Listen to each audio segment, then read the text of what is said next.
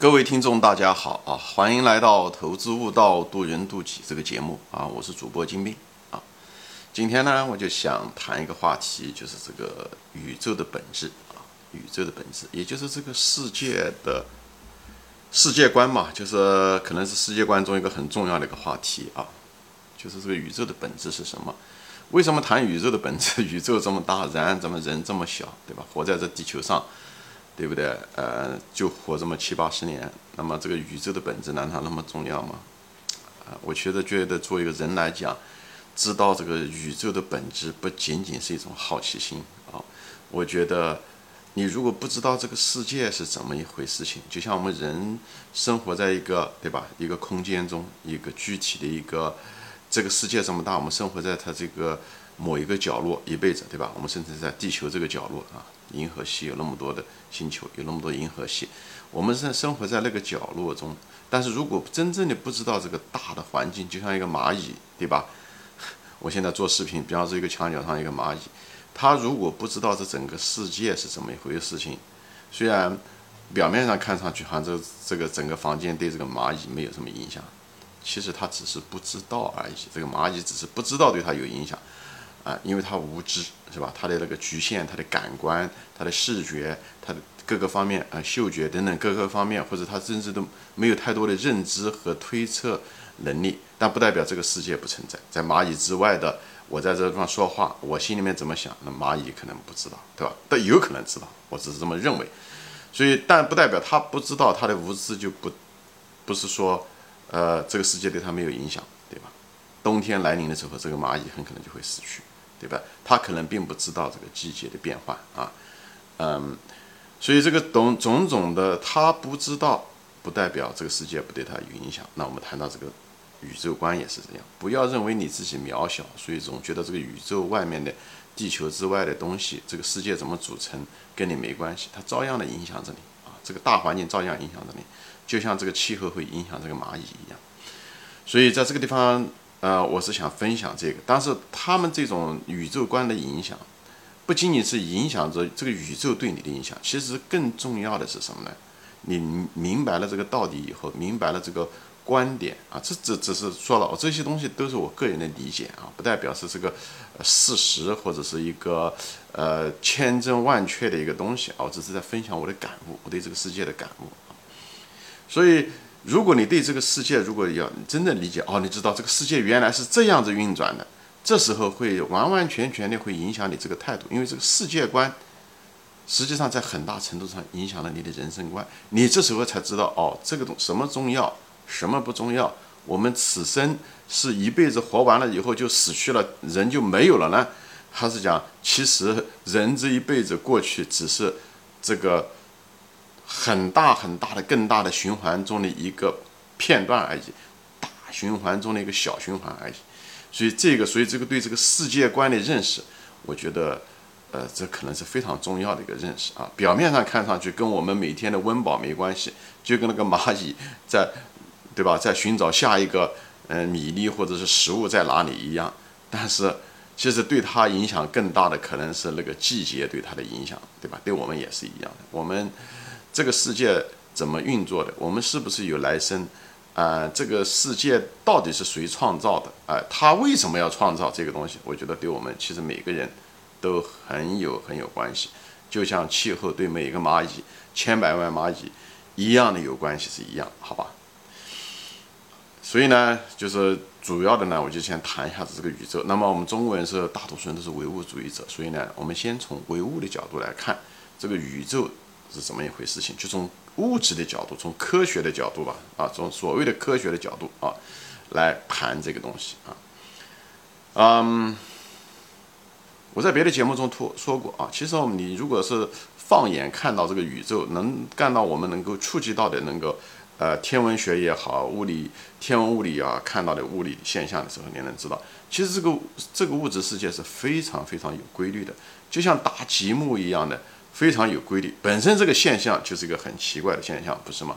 照讲这个世界应该是杂乱无章的，如果它是随机产生的话，哎，它实际上是非常有规律。银河系有那么多的星球，对吧？在别的节目中也说过，而这所有的各种各样的星球，无论多大，无论数目是多少，无论多么的宽广。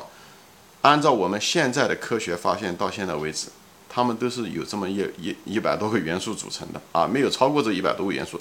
就像整个世界千变万化啊，各种各样的大千世界，但是都脱离不了这个。这一百多个元素，说白了，这一百多个元素就像打，就是马积木一样的，就那一百多种，以后这一百多种元素搭建了这整个的世界啊！不管你这个星球是什么样子，你都是由某些分子，这些分子呢就逃离不了这些这一百多个元素组成的，啊，像搭积木一样的，它的形状就那么多，以后搭成各种各样的形状出来，但是它基本元素、基本的积木，哎，单元就了十几，嗯，你就了一百多种。以后你把它一百多种，每一个看上去好像一百多种挺多的，其实不多啊，因为宇宙那么多星球，几几十亿个星球啊，可能更多，我们只是不知道而已。你如果把即使把这这个一百多个单元的东西拆开，它其实每个单元拆开，也就是组成的东西都是一样，无非就是电子、质子、中子，对不对？就是这些东西，哎，只是数目不一样而已。所以你一看这一百多个中，又归纳只剩下那么三四种。以后你如果把质子、中子这些打开再看的时候，里面也就是夸克，啊，又变得更简单。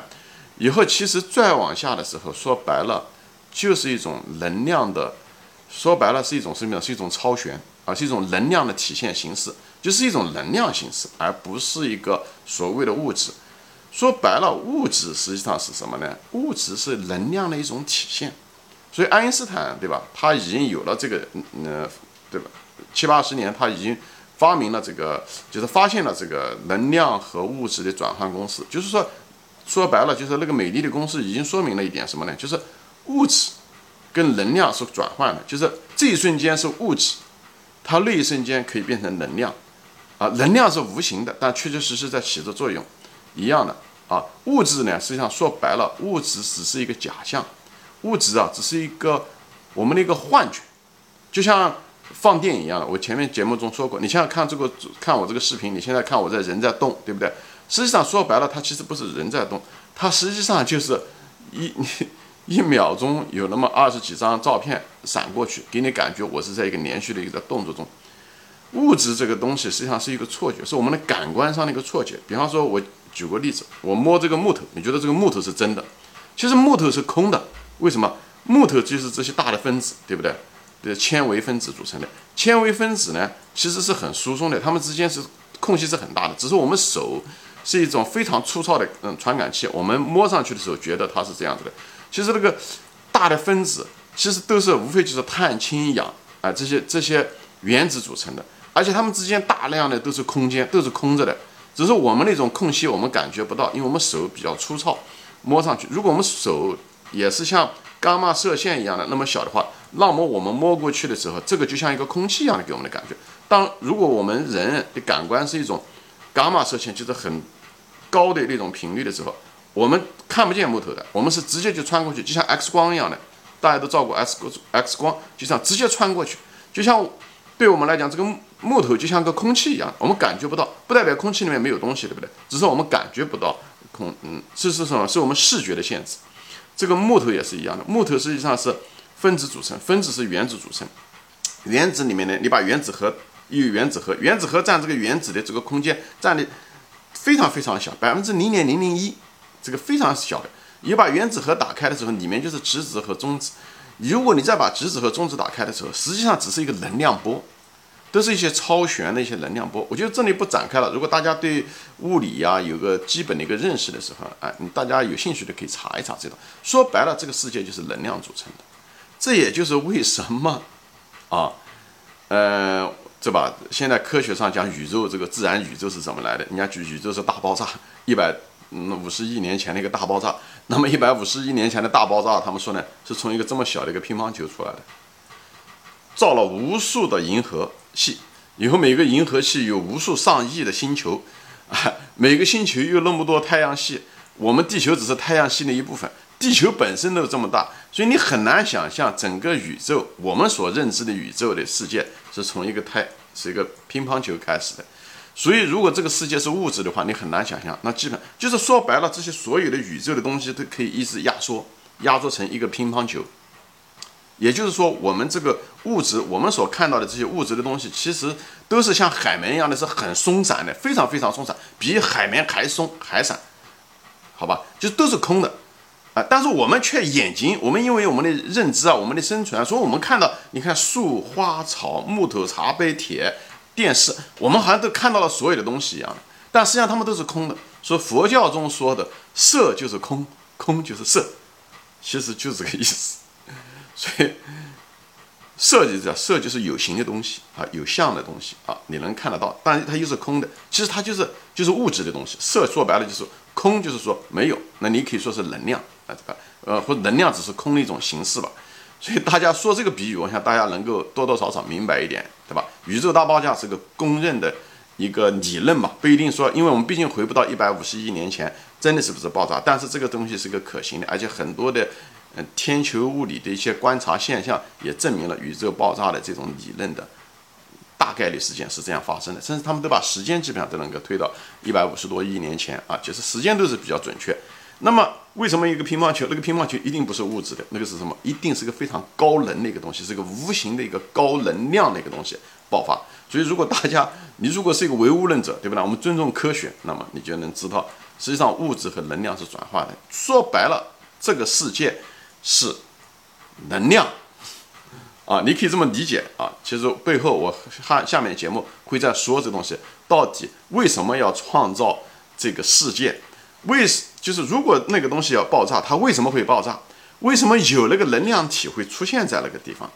哎，这个东西是最有意思的，对不对？那为什么？当然我们是不是这个？如果这个世界是被创造出来的啊，如果这个世界是有个意图所创造，就像我们。嗯，实在实验室里面，嗯，做一个小白鼠的一个实验，或者说我们做了一个原子弹爆炸的这个试验一样的。如果说我们是一个别人的一个试验体，就是所谓的创造者也好，还是上帝也好，或者是嗯佛也好，或者是什么也好，我们不谈具体的东西啊。如果我是说这地方一个最大的一个东西，如果是被创造出来的话，我们一定是被创造者。我们是创造者的时候，我们是无法直接知道答案的，对不对？就像。我们在实验室里面做出来那个试管婴儿，这个试管婴儿其实是他无法知道是我们创造，我们的意图是什么，但是他能够通过间接，因为他我们无法回到一百一五十亿年前，对吧？回到的时候看到啊，嗯，我们的创造者怎么创造的，但是他很可能我们可以间接的知道，他有可能把这个答案，如果这个答案在的话，他一定他在哪个地方可以发现呢？这个答案一定在我们身上，他如果把这个答案留给了我们。一定这个答案在我们身上。我举个例子，就像我们的人的这个基因一样的，我们其实人并不知道我们这几百万年来怎么进化的。达尔文虽然一些进化理论，但是也是在猜测而已。但是实际上这个答案，我们人怎么来的？这个答案其实在在对吧？不是在地上，不是在天上，不是在外界的世界，在我们人自身。什么基因？所以最近五十年，我们发现了人类的基因的组合的时候，我们就发现了我们人类是从哪里来。就是从东非来的，因为通过基因的各种的变化和变异，以后采样，最后我们知道，哦，我们当初的时候就是在东非出来的。虽然我们没有经历过，因为毕竟是几百万年前的事情，历史就不像一部电影可以倒倒片子可以倒到那个位置，但是答案其实它已经给了我们了，就像一个记载下来的一个东西一样，就像一个故事一样的记载在我们每个人身上，我们每个人身上都含有那个信息，这个宇宙的。也是全息的，大家有兴趣可以看刘峰老师，就是北大一个教授做光学的，他刘峰老师他就讲的这个东西讲的很清晰啊。我今天呢就是把这个稍微说一下子，说一下就是从宇宇宙是怎么一回事情，宇宙它的本质是什么？就是宇宙从物质的角度来讲，就是从物理的吧，从科学的角度来说，它的本质是什么？那么如果是说我们是被创造出来的话，那么宇宙的本质这个答案是什么？就是这个创造的意图是什么？一定在我们身上。如果这个答案给的话，这个答案一定不在别的地方，不是在地球，不呃不是在地球以外，一定不是在火星。OK，火星可能有火星，如果有火星人的话，答案在火星人身上。我们人怎么来？这个答案一定在我们身上，一定在我们的肉体，就是一定在我们的跟着我们的，不管说是肉体也好，灵魂也好，一定是跟着我们的。这是最有意思的。就像我们当年的我们人的。物理上面怎么样子变成这个样子的时候，在我们的基因中，在我们的身体的基因中能知道。那我们人如果是一个灵魂的话，那么为什么要创造我们？这个东西一定在我们的灵魂之中，一定在。所以，我们这个是最有意思的，因为我们首先要知道我们人是是什么嘛，对不对？我们活到这世界上，我们不能稀里糊涂的来，以后一辈子就稀里糊涂的呃嗯过，对不对？嗯，就是学习、高考、就职以后，呃，生儿养女以后，就最后就死掉，稀里糊涂的来，这这特别特别可惜。如果是这样的话，你下一辈子可能还得怎么样的过，很可能过得比这个还差。所以我在这地方就给大家分享，就是了解宇宙的本质，了解我们从哪里来，以后我们要往哪里去。我觉得这是一个非常重要的事情。我是谁，这很重要。我们是宇宙的一部分，所以呢，我们要首先要了解我们的这个大环境是怎么一回事情。为什么宇宙会创生？宇宙的目的是什么？我们在这个地方呢，我就提供一个我的看法，就是管中窥豹，按照我观察到的东西来感悟，觉得这个事情可能是它的目的是什么？好吧，我跟大家分享哈。今天就聊到这里啊，我可能下一期。就开始引申说宇宙的目的和本质是什么？好吧，今天就分享到这里啊，谢谢大家收看，我们下次再见。